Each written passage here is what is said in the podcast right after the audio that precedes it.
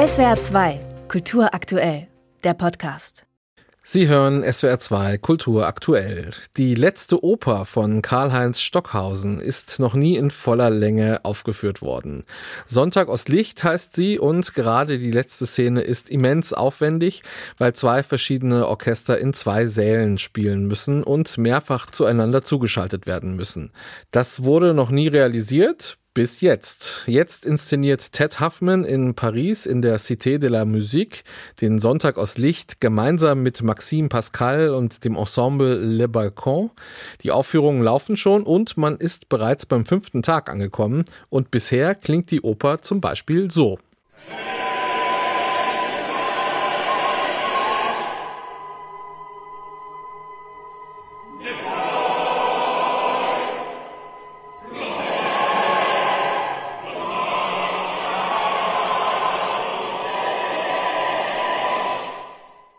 Bereitgestellt hat dieses Klangbeispiel dankenswerterweise Jörn Florian Fuchs, der zum Zeugen dieser einmaligen Inszenierung wird. Und mit ihm möchte ich jetzt darüber sprechen. Hallo, Herr Fuchs. Guten Abend, hallo. Worum, mal ganz breit gefragt, geht es bei Sonntag aus Licht eigentlich? Die mystische Vereinigung von Michael und Eva, die in den vorigen Tagen bereits schon umeinander gerungen haben. Da spielte Lucifer auch noch eine Rolle, der immer wieder versucht hat, diese Beziehung zu stören. Also die gesamten Opern dauern etwa 30 Stunden knapp. Es sind die sieben Tage der Woche, die Stockhausen verkomponiert hat. Mal mit sehr konkreten Handlungsteilen, mal in seiner esoterischen Welt, die sehr, sehr abdreht zum Teil. Und äh, diese spezielle Mischung macht es herausfordernd fordernd, äh, aber auch lohnenswert, sich dem zu stellen. Und ich nehme es vorweg, äh, Le Balcon mit Maxime Pascal und verschiedenen Regie-Teams haben eben fünf dieser sieben Tage realisiert und äh, nicht chronologisch, sondern jetzt eben den an fünfter Stelle den Sonntag aus Licht, der in einem großen, großen, einer großen Apotheose endet. Das haben wir gehört. Das sind die Hochzeiten. Da kommt ein Bindestrich nach dem Hoch, also die Hochzeiten und die Hochzeiten in diesen zwei Sälen im Pierre Boulez Saal und in der Cité de la Musique. Und wir erleben einmal ein Orchester und einmal einen Chor und wechseln zwischen diesen zwei Spielorten hin und her, sodass wir diese Aufführung gleich zweimal bekommen. Mhm. Die anderen Stücke sind ja ebenfalls ein Fest für die Sinne. Es geht da zum Beispiel um Engel und um Düfte. Wie klingt und wie riecht das denn? In der Tat ist es so, dass bei Düftzeichen sieben verschiedene Düfte zu den sieben verschiedenen Wochentagen durch den Raum als Räucherwerk geistern regelrecht. Da kommen dann Figuren, die uns dann einräuchern. Das ist durchaus herausfordernd. Der ein oder andere, die ein oder andere musste da durchaus mal husten dann. Und dazu gibt es dann auf der Bühne ein großes Ritual mit einem kleinen Jungen, der am Ende kommt, der sein Ministrantenkleid trägt. Da kommt auch immer der Katholizismus von Stockhausen äh, mit hinein. Es gibt eine Szene, die Lichtbilder, wo es einfach nur um die Schöpfung geht und um die Verehrung Gottes. Und da gibt es dann die unterschiedlichsten Tierwesen, die da sehr hübsch gestaltet als Projektionen auftauchen. Anderes ist sehr stark durchchoreografiert. Ein Engelschor, der 40 Minuten a cappella singt.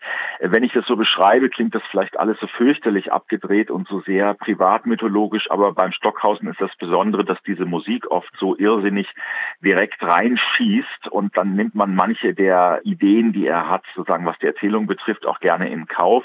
Und die Musikerinnen und Musiker, viele Junge auch dabei, auch Nachwuchskräfte haben das, finde ich, absolut brillant gemacht. Es war ein Riesenjubel, ja, kann man schon sagen, einer französischen Stockhausen-Gemeinde, die hierfür angereist ist. Brillant gemacht, sagen Sie. Würden Sie denn sagen, Ted Huffman inszeniert auch im Sinne Stockhausens? Hätte er das gemocht? Die anderen Teile bis jetzt, die auch andere inszeniert haben, haben sich mehr gelöst von den Anforderungen von Stockhausen. Die waren ja in jedem Parameter ganz genau fixiert, auch mit Bewegung, mit Kostümen, mit Symbolen. Huffman macht es jetzt deutlicher an Stockhausen selber und das passt zu diesem Sonntag auch, weil da ist so viel in der Musik an Bewegung eingeschrieben, was man machen muss, damit die Musik einfach richtig klingt und eben ähm, relativ wenig Spielraum, eine eigene Inszenierungsidee drüber zu legen, sondern es ist eben ein großes Ritual, das die, die Schöpfung einfach preist. Ich muss ehrlich sagen, in diesen Zeiten, wo wir leben, mit diesen ganzen Krisen, ist so etwas dann auch wirklich mal ein starkes Statement, finde ich gleichsam wirklich ein Gegenentwurf zu der Welt, die uns gerade so umgibt. Und wenn Sie jetzt vorab, ich weiß, das ist natürlich immer gefährlich, ein Resümee aus diesem gewagten Unterfangen ziehen müssten, wie würde das lauten und wie waren auch die Publikumsreaktionen bisher? Großer Jubel in allen Aufführungen. Es ist sehr, sehr voll und das Schöne ist, also die Le Balcon, das Ensemble und auch die anderen Mitstreiter, die befreien im Grunde genommen Stockhausen von diesem sehr engen, sehr deutschen und auch gemeindehaften, was es eben in unseren Aufführungen gab, oder auch dem Veralbern, was dann die andere Lösung ist. Das ist ein dritter Weg, der eingeschlagen wird. Ernst nehmen, aber nicht irgendwie sakral nachbeten, sondern ganz vor allen Dingen den Fokus auf die Musik, auf die musikalischen Erlebnisse lenken. Und das finde ich sehr, sehr stark. Also ich freue mich auf die beiden verbleibenden Tage noch. Sonntag aus Licht, die letzte Oper von Karl-Heinz Stockhausen, findet in diesen Tagen erstmals in Paris in voller Länge und Tragweite statt. Und darüber gesprochen habe ich mit unserem Musikkritiker Jörn Florian Fuchs. Vielen Dank, Herr Fuchs. Sehr gerne, danke.